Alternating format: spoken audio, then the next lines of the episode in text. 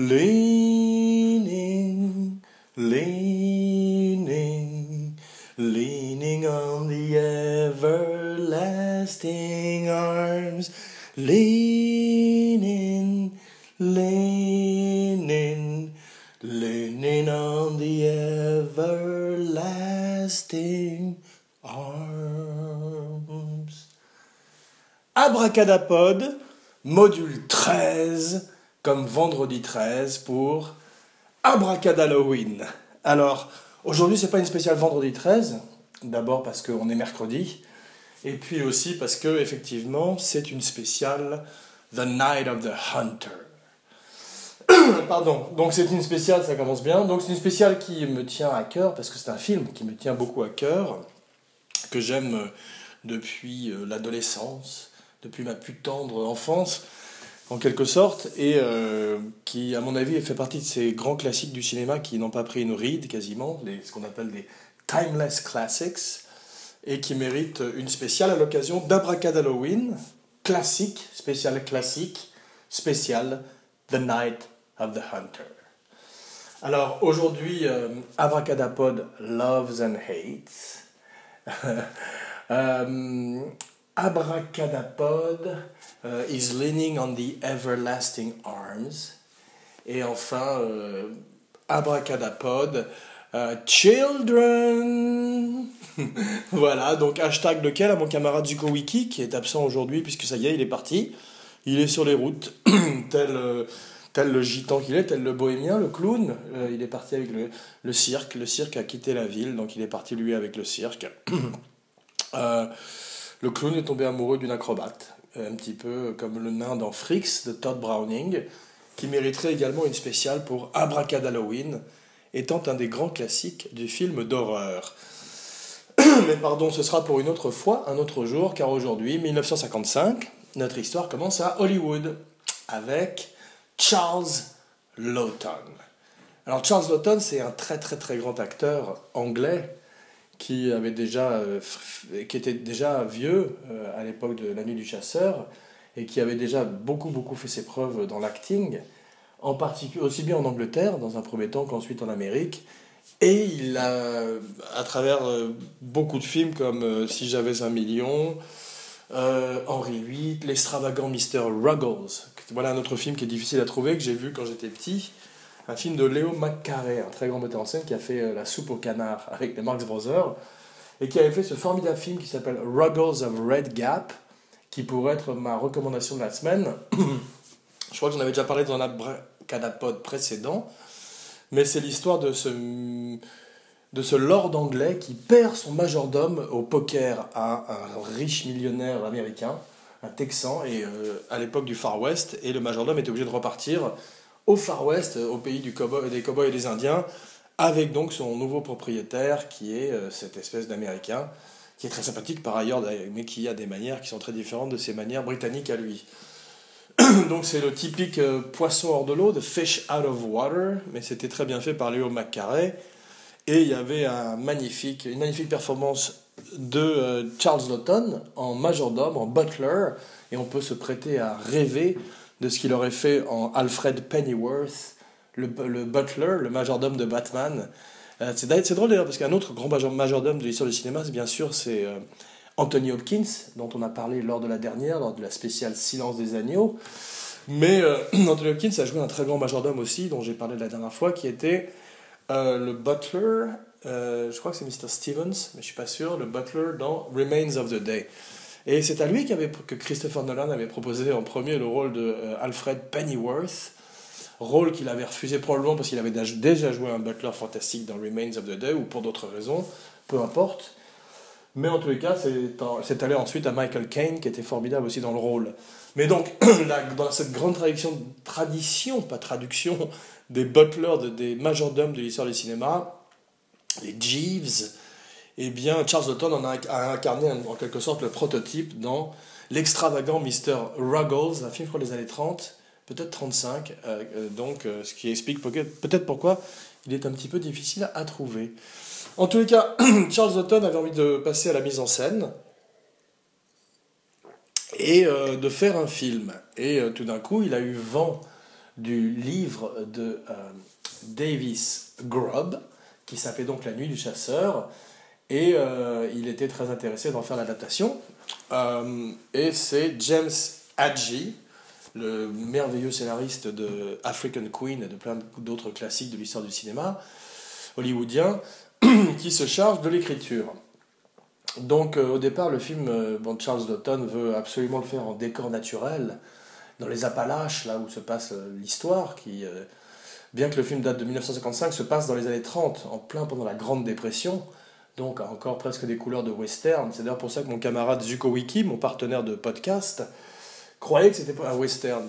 Et, ça l'avait un petit peu refroidi, puisqu'il n'est pas du tout amateur de western, contrairement à monsieur Eddy et moi-même. Voilà. En tous les cas, euh, euh, l'automne commence à caster son film.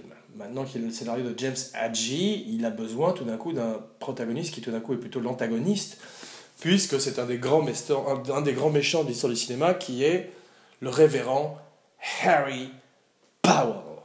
Alors le révérend Harry Powell, il est basé, de même que les, serial killers dont j'ai parlé la semaine dernière, dans le silence des oignons, euh, le silence des oignons, euh, euh, enfin le personnage du révérend Harry Powell était basé sur un autre serial killer dont j'ai oublié le nom, mais qui effectivement se, servait du courrier du cœur, un petit peu à la manière des Honeymoon Killers, dont on verra un film un peu plus tard dans les années 50-60, pour trouver ses victimes qui souvent étaient des, veuves ou des femmes qui étaient fragilisées par une situation déjà économique instable avec la Grande Dépression, et dont il prenait avantage de façon horrible, euh, euh, par le biais, comme on voit en tous les cas dans le film, de la religion. Parce qu'en fait, j'ai l'impression que aussi bien Davis Grubb que James Hadji que Charles Lawton, les principaux euh, artisans, architectes de cette aventure, avaient tous envie de parler un petit peu des faux prêcheurs, de ces faux révérends qui, qui malheureusement pullulaient en Amérique au début du siècle,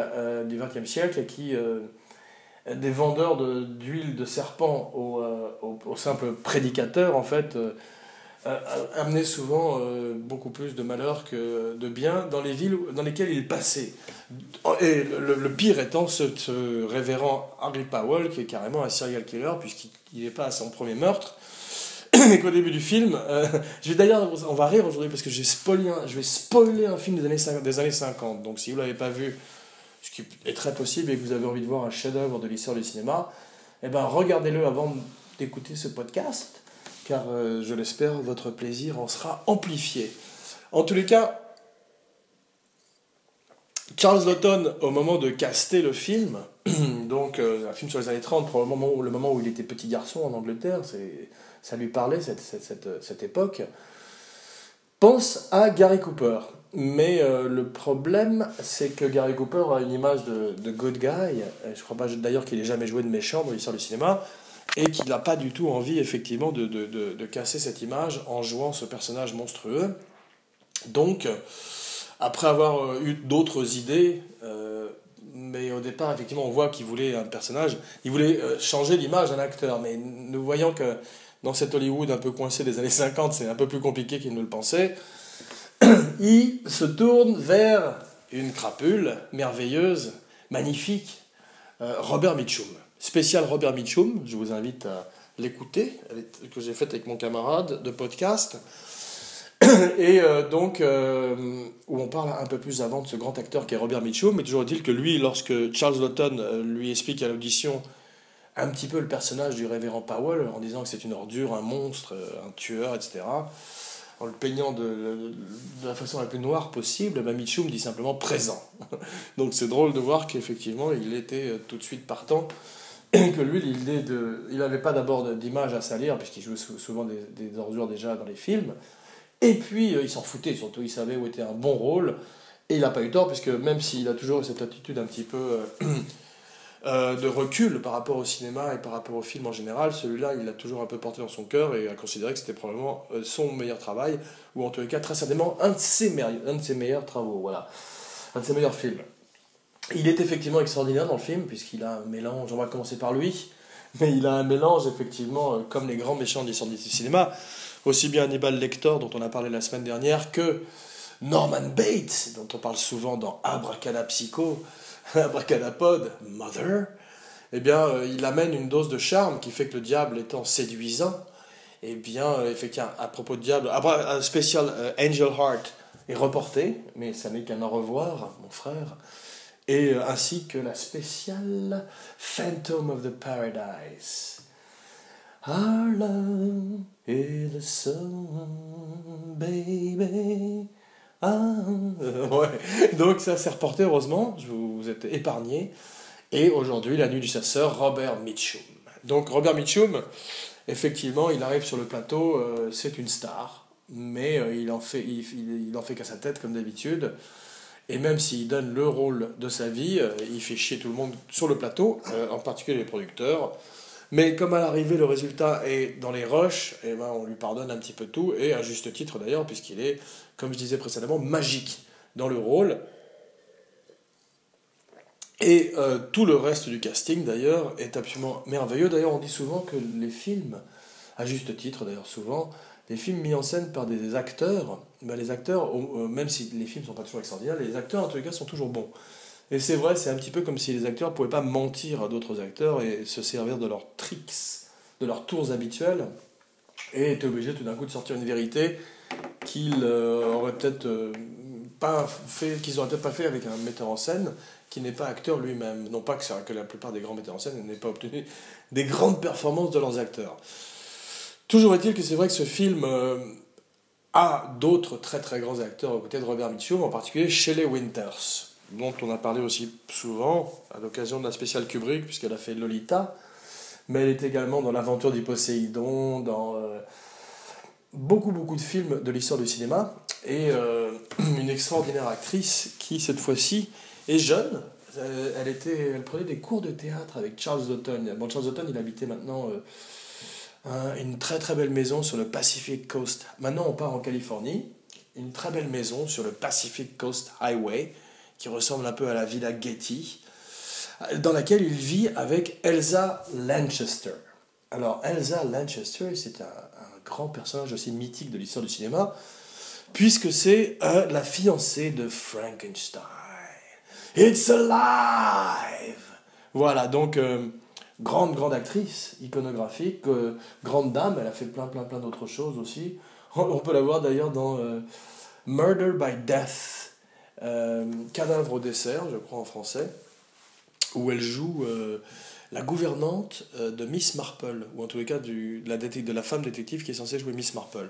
Et elle est formidable, elle prouve qu'elle a non seulement la vis comica, le timing de comédie, en plus d'avoir cette présence extraordinaire dans The Bride, la fiancée de Frankenstein, le film original de James Whale, qui date, pardon, des années 30, avec Boris Karloff dans le rôle de la créature de Frankenstein.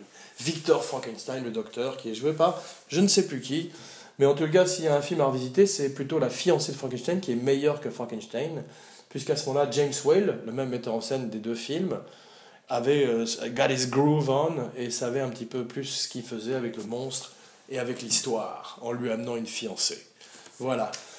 On verrait un peu plus tard que euh, dans le film de Mel Brooks extraordinaire Frankenstein Jr., Young Frankenstein, euh, Mel Brooks, je référencerai les deux Frankenstein, non seulement l'original, mais également Bride, qui est un film encore plus gothique et encore plus abouti techniquement et artistiquement que le premier film de la série avec Boris Karloff.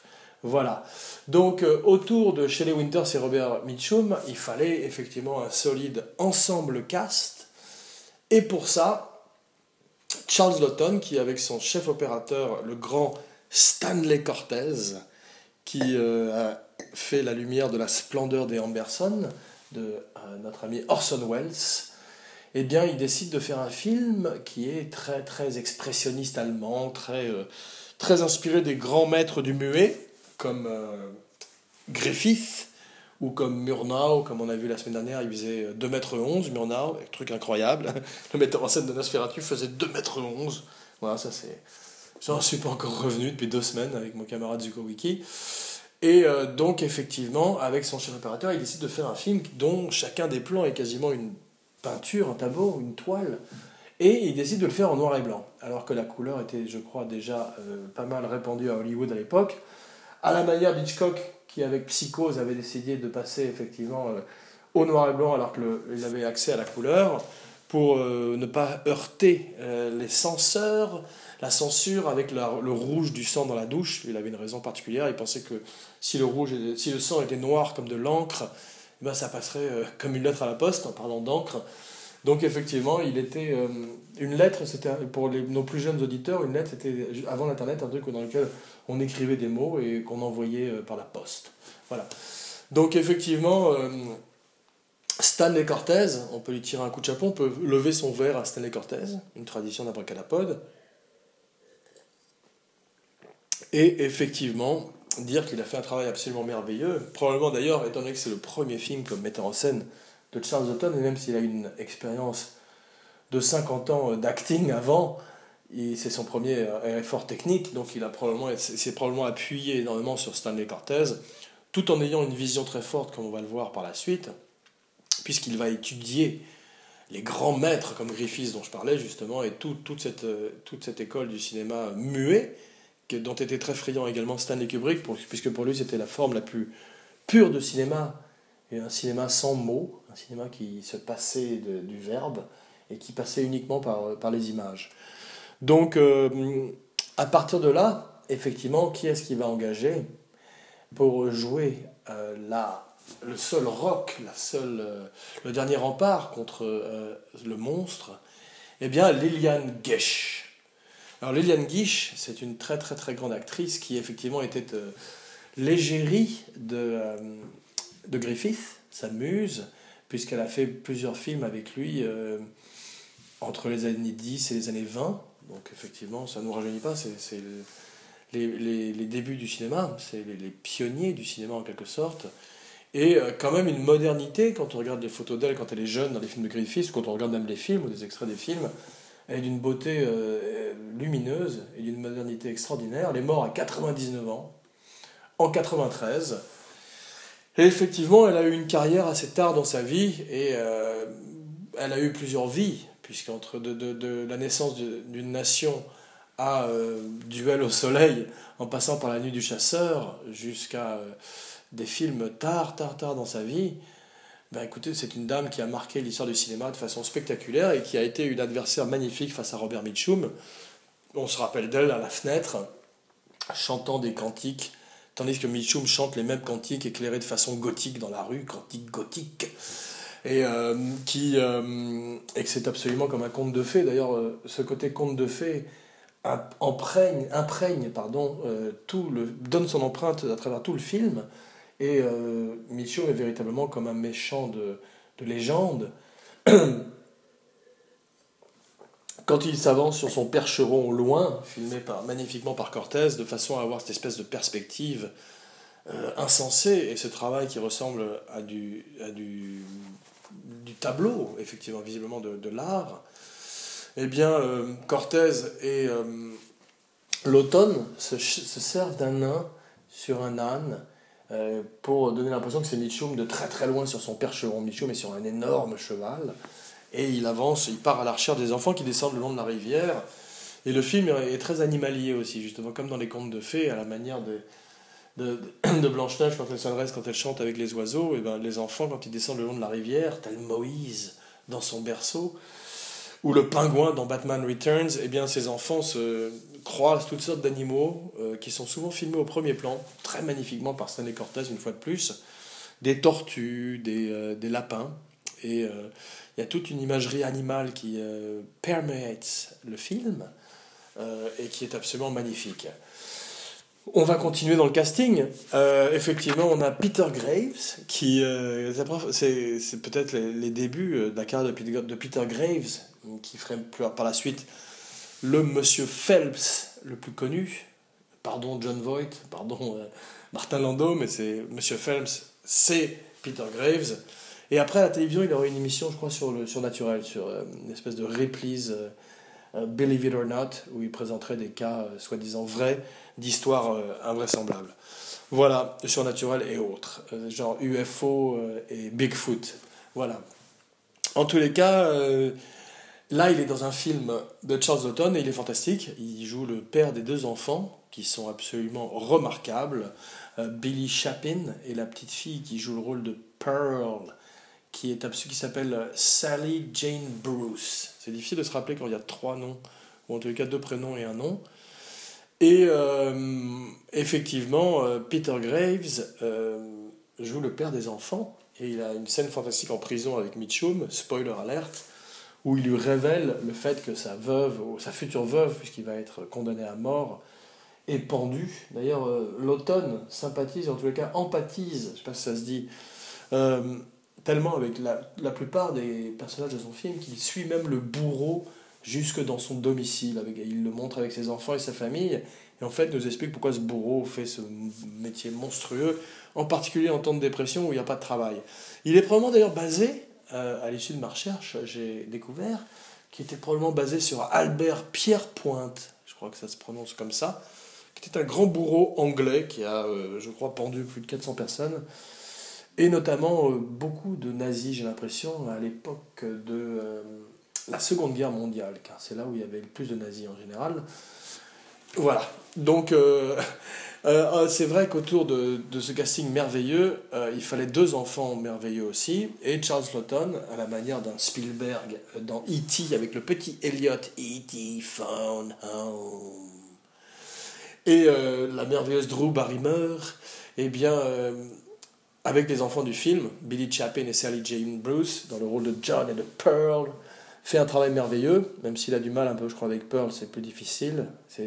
Ou même Kubrick dans The Shining arrive à diriger ses enfants de façon merveilleuse et euh, à tirer le meilleur d'eux, euh, en, particulier face à Mitchum, dans ce côté conte de fées avec euh, l'ogre qui court après les enfants, ou le grand méchant loup, ou toutes ces créatures, des contes de Grimm. Voilà. En tous les cas, le film, euh, malheureusement, euh, le film est un bide à la sortie. Donc, euh, ça va refroidir terriblement Charles Dutton de refaire un film comme metteur en scène. Et c'est dommage parce que s'il y en avait un qui était doué pour ça, c'était lui.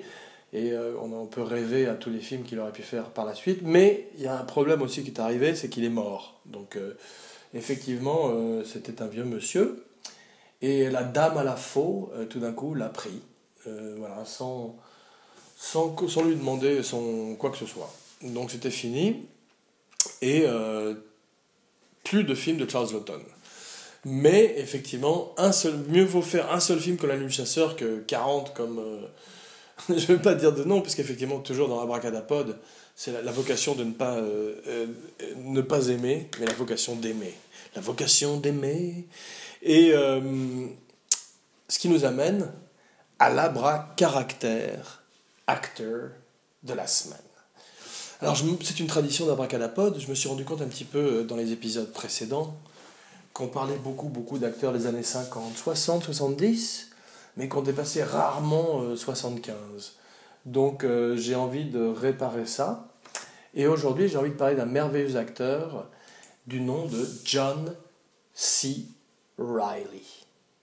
Alors John C. Riley, lui, il est né en 65. Donc on est bon, il, est, il a 51 ans. Il est né à Chicago dans l'Illinois, il fait 6 pieds 2. Je fais une fiche technique de police. Et il est euh, très sympathique, apparemment, et euh, est capable de jouer euh, comme les grands, grands second rôles de Karl Malden à Martin Balsam, comme on l'a vu, peuvent passer avec aisance du drame à la comédie. Et euh, effectivement, il a, même, il a même eu quelques leads, comme Walk Hard, qui est un film que je, recommande, qui est une espèce de documentaire, un faux documentaire un petit peu à la manière de This is Spinal Tap, et qui retrace l'histoire d'un faux chanteur de rock'n'roll à travers toutes ces, phases et tous ces abus et toutes ces orgies.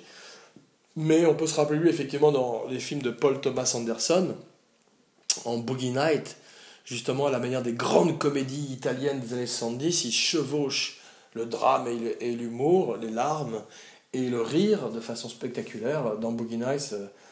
Peut-être mon film préféré de P.T. Anderson. Il est également dans Magnolia. On peut se rappeler lui dans le rôle du flic qui perd son flingue. Il est formidable. Et il est génial dans Step Brothers, euh, où il fait le frère, enfin, il, fait le demi-frère de, Will Ferrell, et ils sont vraiment très très drôles tous les deux ensemble. C'est un peu moins bon dans Talladega Nights, la nouvelle rencontre entre eux.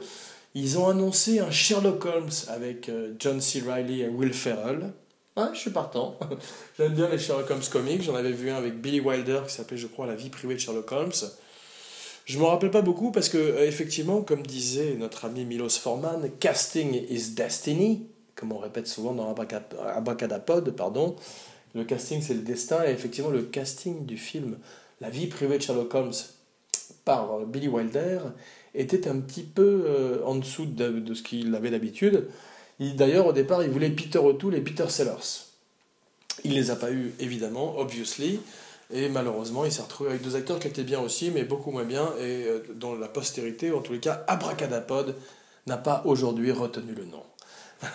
mais euh, bon, coup de chapeau, je lève mon verre à John C. Riley. Il est entré dans l'écurie Marvel récemment avec euh, Guardians of the Galaxy. Il est dans le, très drôle Tim et Eric euh, à la télévision. C'est le docteur Steve Brule. C'est très surréaliste et très non-sensique. Et euh, bah, je lui souhaite longue vie et plein d'autres films parce que je l'aime énormément. Et je trouve que c'est un acteur. C'est drôle, c'est Jonah Hill, qui est aussi un autre acteur merveilleux, mais qui lui est un, vrai premier rôle maintenant qui disait les deux acteurs qui l'ont impressionné le plus, c'était euh, John C. Reilly et Leonardo DiCaprio. Donc effectivement, euh, on peut voir qu'il boxe dans la même catégorie que Leonardo DiCaprio, qui est aussi un très grand acteur, et qui a le mérite de euh, véritablement aimer le cinéma et de choisir des projets qui lui tiennent à cœur, et de pas fatalement faire un transformer entre les deux. voilà. En tous les cas, effectivement, revenons à la nuit du chasseur, effectivement, le film étant été un bide, euh, bon, ils ont tous un peu souffert de la, par la suite, mais euh, quelques années plus tard, les choses rentreraient dans l'ordre, et effectivement, le film récupérait sa juste place au panthéon du cinéma et deviendrait une espèce de classique. Euh, en particulier dans les années 70 et les années 80, il serait redécouvert par toute une génération de cinéastes jusqu'à aujourd'hui. Euh, les gens comme les frères Cohen euh, s'inspirent encore de, ce film.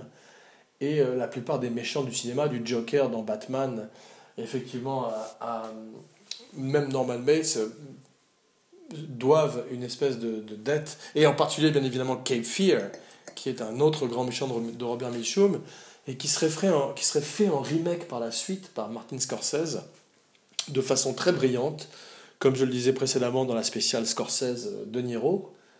Les grandes, associations de l'histoire du cinéma, eh bien, c'est un, de mes films préférés de Scorsese, et peut-être un film un petit peu sous-estimé, où il élève la série B au rang de série A, et il fait de Cape Fear, l'original est magnifique, j'aime énormément aussi le remake, De Niro s'inspirant à la fois de Max Cady dans l'original Cape Fear, Robert Mitchum, mais également du révérend Harry Powell dans La nuit du chasseur. Voilà.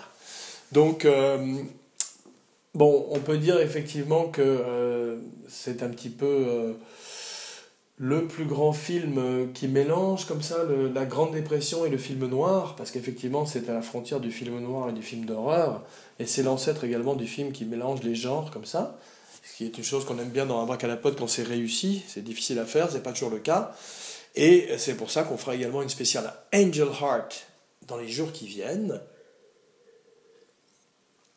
pour célébrer le mélange d'occulte et d'histoire de, détective, qui est une espèce de Chinatown en enfer. D'ailleurs, on pourra voir que euh, le film a été inspiré. Le film à l'origine devait être produit par Bob Evans, The Kid Stays in the Picture.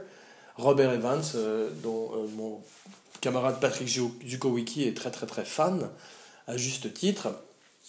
Et donc c'est intéressant de voir qu'au départ, ils sont allés vers l'homme qui a fait Chinatown, et que c'était probablement une des inspirations du film. D'ailleurs, Alan Parker, petit teaser, a dit qu'effectivement, ce qui l'amusait, c'était l'idée de mélanger les genres et d'amener effectivement le personnage d'un gumshoe, d'un low-rent detective, comme Marlowe, en fait, dans une histoire euh, sur, surnaturelle. Et c'était assez rare à l'époque, et c'est peut-être même un précurseur euh, dans le genre sauf peut-être certains films de la Hammer ou des films euh, un peu plus B ou C, comme ce qu'a fait Alien avec le film d'extraterrestres monstrueux et maléfique, d'élever en fait le genre et de le mettre tout d'un coup dans quasiment des films à Oscar, des art movies et plus des films de grindhouse, des films de, de, de, de, quartier où on pouvait euh, les voir en double bill, c'est-à-dire avec euh, deux films à l'affiche ou deux ou trois films à l'affiche.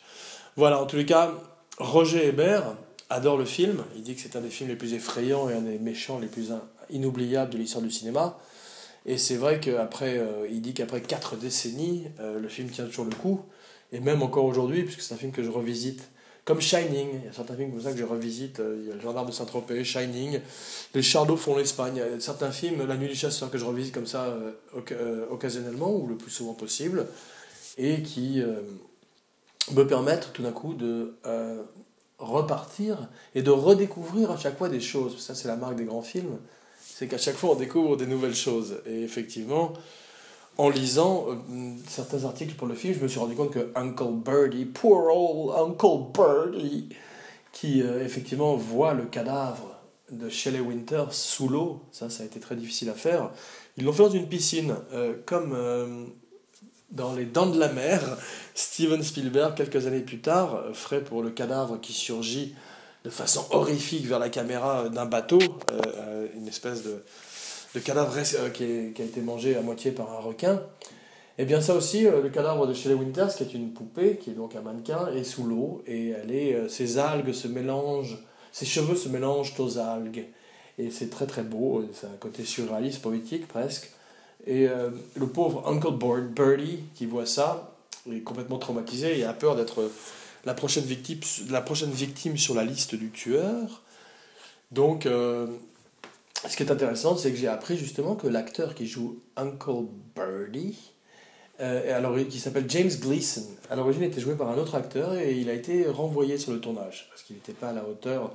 Justement, il n'a pas, passé, pas passé le test de Charles Auton et il n'était pas à la hauteur du challenge. Et donc, Charles Auton, sur le plateau, l'a remplacé, ce qui était compliqué, et euh, s'est retrouvé avec euh, James Gleason qui est magnifique dans le rôle de Poor Old Uncle Birdie. Le film est un petit budget. Donc effectivement, ça, ça peut être un avantage parfois, et euh, surtout entre les mains de gens talentueux. Et euh, avec 795 000 dollars à l'époque, qui doit être à peu près l'équivalent de 13 millions aujourd'hui, j'ai dit ça au hasard, mais je ne dois pas être très loin. Euh, il arrive à faire un truc merveilleux, puisqu'en fait, le studio lui interdit donc d'aller on location d'aller euh, tourner dans les lieux même où le film est censé se passer, d'aller tourner là-bas, et il est obligé de tourner en studio. Mais ça lui, ça lui impose un parti pris, euh, ou en tout cas ça lui inspire un, parti pris artistique, qui est de styliser à mort le film. Et je parlais d'expressionnisme allemand, on peut même parler de gothique, et effectivement euh, d'un côté complètement Frankenstein, une fois de plus, Dracula, Marie Chalet, et euh, toute une esthétique euh, extrêmement euh, noir et blanc, c'est-à-dire les noirs sont très noirs et les, et gris n'existent quasiment pas, et des, des cadrages très tranchés et parfois même de quinconces qui évoquent tout d'un coup une espèce de, de torsion dans le film et de côté un petit peu infernal. Il utilise même une technique qui avait été abandonnée depuis le muet, qui lui avait été euh, inspirée par sa recherche en amont, en particulier la recherche que Stanley Cortez et lui-même Charles Auton avaient faite, c'est euh, d'utiliser l'iris de la caméra pour resserrer sur un des protagonistes du film. C'est-à-dire qu'à un moment, on voit effectivement, euh, comme, comme le, un petit peu comme le rond qui se, dans lequel marche James Bond, dans le générique de début de James Bond, dans lequel il tire. Eh bien, euh, effectivement, on voit l'iris se refermer au moment où le grand Robert Mitchum dit Children et il se rapproche vers la maison, et l'iris se referme sur les enfants qui sont cachés dans la cave. Voilà, grande scène dans la cave, effectivement. Très grande scène aussi dans la rivière où Mitchum descend jusqu'à mi-poitrine dans la rivière. Il a beaucoup d'aventures dans les rivières, Mitchum, puisque quelques années plus tard, dans euh, le grand Cape Fear de Jack Lee Thompson, il descendrait aussi dans une rivière torse nu. Donc effectivement, il a euh, pas mal d'expérience dans les rivières, et c'est compliqué de tourner dans une rivière. Voilà. Donc euh, chapeau à Robert Mitchum. Et je vais faire quelque chose pour lui, dont il aurait été très content, je pense, c'est-à-dire de lever mon verre euh, en son nom. Vaya con Dios. euh, Robert Mitchum, hum, épisode 27. Au hasard, mais c'est peut-être ça. En tous les cas, aujourd'hui, effectivement, ce, film que j'ai découvert à la télévision, malheureusement, je l'ai jamais vu en salle. Mais voilà, si un, jour il y a une rétrospective, un festival, euh, un drive-in, whatever, eh bien j'y suis. je serai le premier à acheter mon, billet et aller voir ce film tel qu'il a été intended pour être vu, c'est-à-dire sur un grand écran, et euh, je pourrais ainsi euh, payer hommage au merveilleux travail de Stanley Cortez. Euh, aujourd'hui, ma recommandation de la semaine n'a absolument aucun rapport avec le film dont je viens de parler, parce que parfois la thématique est intéressante quand on la quitte, donc, euh, je vais parler aujourd'hui de l'adaptation d'un livre euh, qui était plutôt pas mal fait, parce que, euh, une des plus grandes adaptations de films d'horreur d'un livre de thriller et d'horreur, c'était effectivement, comme on a vu la semaine dernière, Le silence des agneaux, et c'est difficile de faire mieux. Mais ce film dont je vais parler aujourd'hui n'arrive pas à la cheville du silence des agneaux, mais c'est une très bonne adaptation d'un livre d'horreur, d'horreur pure, en un film d'horreur pure également. Abracadalloween, bonjour. Non, donc effectivement, dans le cadre d'Abracadalloween, on a dit qu'on parlait pendant tout le mois d'octobre de films fantastiques, euh, de films d'horreur, et celui-là en est un, dans la tradition particulière des films d'horreur qui impliquent des plantes. Voilà. Alors bon, c'est un genre qui est assez mal représenté. Dans le pire des cas, il y a un film qui s'appelle, je crois, The Happening, qui était un film de M. Night Shyamalan. Alors, on n'en rira jamais assez. C'était Mark Wahlberg qui jouait euh, un professeur de mathématiques déjà. Ça, c'est le premier problème du film. Et euh, c'est un bon acteur, mais il n'était pas crédible en professeur de mathématiques, comme James Caan n'était pas crédible en écrivain dans Misery, alors que c'est un très bon acteur aussi, c'est juste une question de, de miscasting, dans mon humble opinion. I-M-H-O, in my humble opinion.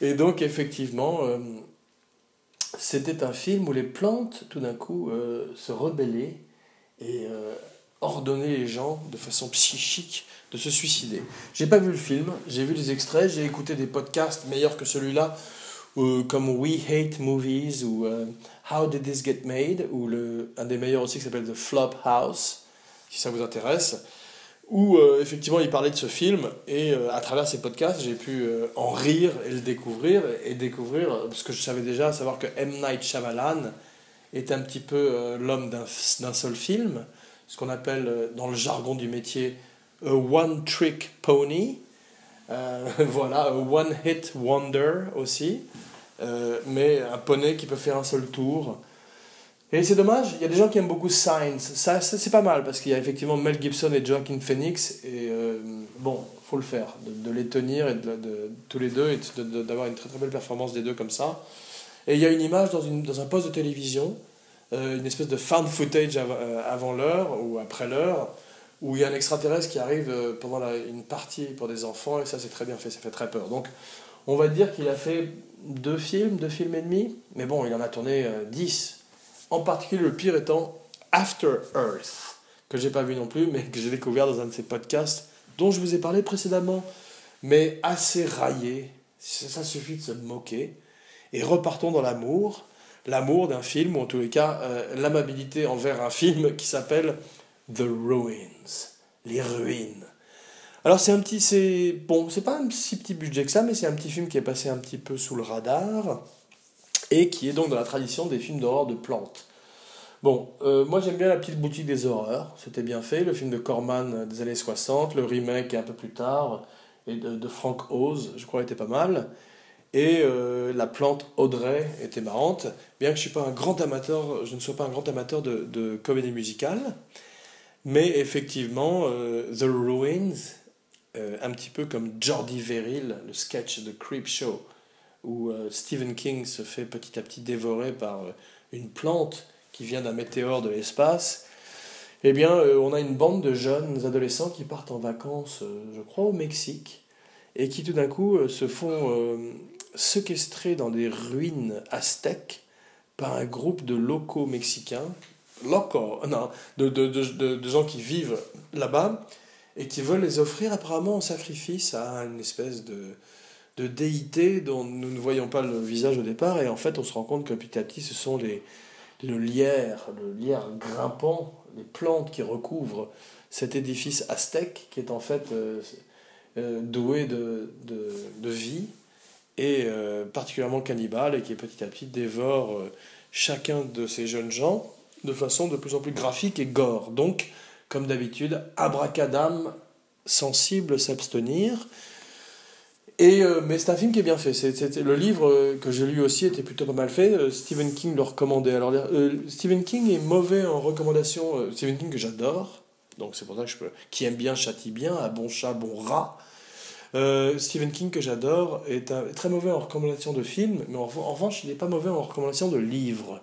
Il n'est pas bon en recommandation de musique non plus. Et alors les fromages, il n'y connaît, connaît rien. Mais euh, effectivement, euh, The Ruins, il l'avait recommandé. Il disait que c'était un très très bon film d'horreur, un très très bon livre d'horreur, pardon.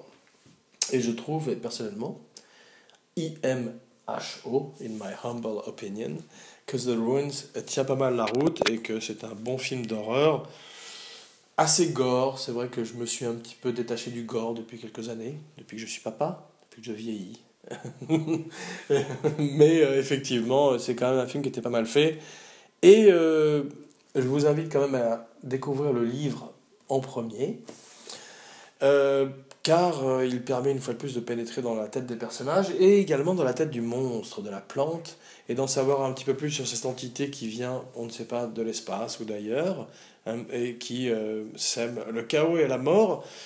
car, rappelons-nous, c'est Abracadalloween au mois de novembre, rassurez-vous, si vous voulez, on reviendra à des euh, territoires un petit peu plus euh, sages et on ouvrira le bal avec Steve McQueen, je l'annonce aujourd'hui, en, compagnie de mon camarade Patrick Zukowicki.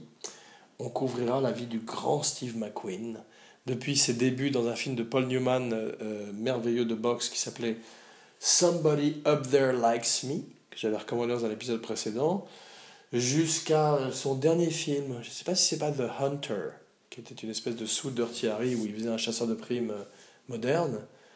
Mais effectivement, on va se balader un petit peu dans, sa vie, dans sa carrière, et j'en suis très heureux parce que ça va me donner l'occasion, au moment de la recherche, de redécouvrir beaucoup de ses films, euh, et ça m'intéresse énormément, et peut-être même de revoir, à l'occasion d'un bac The Blob, car effectivement Steve McQueen était dans l'original du Blob.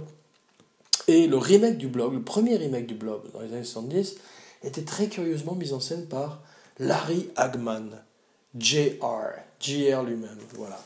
Donc euh, abracada, trivia qui ne sert absolument à rien, mais c'est pas grave.